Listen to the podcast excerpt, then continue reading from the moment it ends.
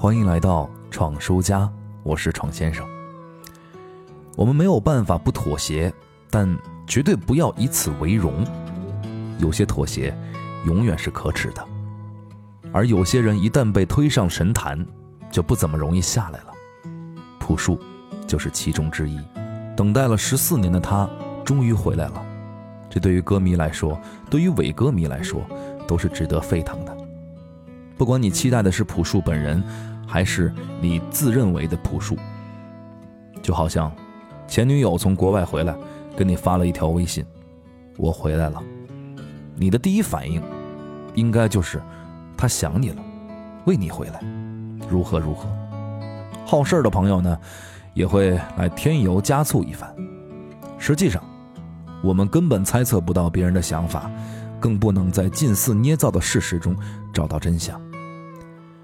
四月三十号，猎户星座发行，在大众眼中，朴树是不必愤怒和悔恨的，因为他已经不再是民谣歌手，而是一部分人青春回忆的符号。这样的人说什么都是对的，做什么都是对的。但他还是哭了，还是愤怒，还是不甘心，甚至在演唱会上一度失控。猎户星座确实是一张有缺陷的专辑，但为什么要把普通听众不太能发现的瑕疵一再放大呢？说是商业运作，我是不信的。在今天，朴树的经纪人在实体专辑文案中写出了答案：经历了长达十四年的艰苦和等待之后。朴树终于发行了他的第三张新专辑，但是，他并没有像一个刚刚抵达终点的人一样，流露出不知所措的喜悦。恰恰相反，他非常愤怒，极度悲伤。实际上，大家当时听到的版本并不是他完整要表达的音乐，因为时间紧迫和交流失误，很多细节和混缩都不如预期。但演唱会迫在眉睫，在衡量了各合作方的压力之后。两害相权取其轻，他做出了一个艰难的决定，让这张专辑匆忙上线。如果我们从商业运作角度来看，这种行为再正常不过了。但让朴树去做选择，其中的痛苦可想而知。十四年，这个不太合群的少年依旧不太合群，用内向和木讷保护着自己的内心，从未赞同那些成熟的处事态度。也从未逼自己长大。对于他来说，音乐永远是最重要的。它不是商品，容不得半点敷衍。而当理想和现实出现分歧的时候，他竟然选择了现实。这是我们不能接受的，更是朴树不能接受的。但七个月后，当我们都淡忘的时候，他用一张专辑，一首偷偷加上的歌，证明了他依然值得等待。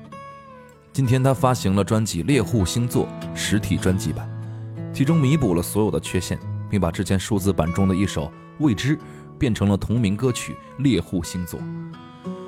早上我收到音乐 App 的推送，半睡半醒中按下了播放键，就在这种意识模糊的同时，找到了一种时光倒转的体验。我第一次听朴树，和你很可能一样，就是那些花儿。生如夏花，且听风吟。四月份粗糙的猎户星座，朴树把自己的恐惧、迷惑和压抑一股脑的丢向我的时候，我听到的是一个不得不认输的少年，不甘心的无声痛苦，苍白的手指在贫瘠的土地上挣扎，鲜血淋漓。而这首歌，让我无比清晰地认识到，朴树还在，他一直在，从未改变。即使我们都早已不是曾经的自己了。所谓匠心，罗胖子说，体现在那些人们甚至都不会注意到的，也不知道有用没用的细节中。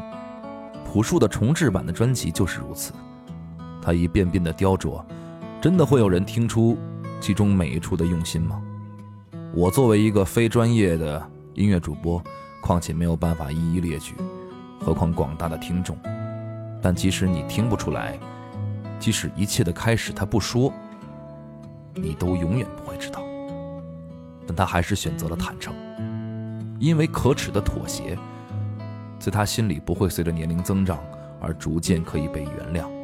有些妥协永远是可耻的，他或许不在乎大家等待的都是什么，但他依旧不带半点矫饰的回来了，回到他热爱的舞台上，即使背影依旧孤单。此时此刻，我泪流满面，就像这篇不温不火的文字一样。或许我等待的，也不是朴树他本人，而是那颗罕见的赤子之心。我们没有办法不妥协，但绝对不要以此为荣。有些妥协，永远是可耻的。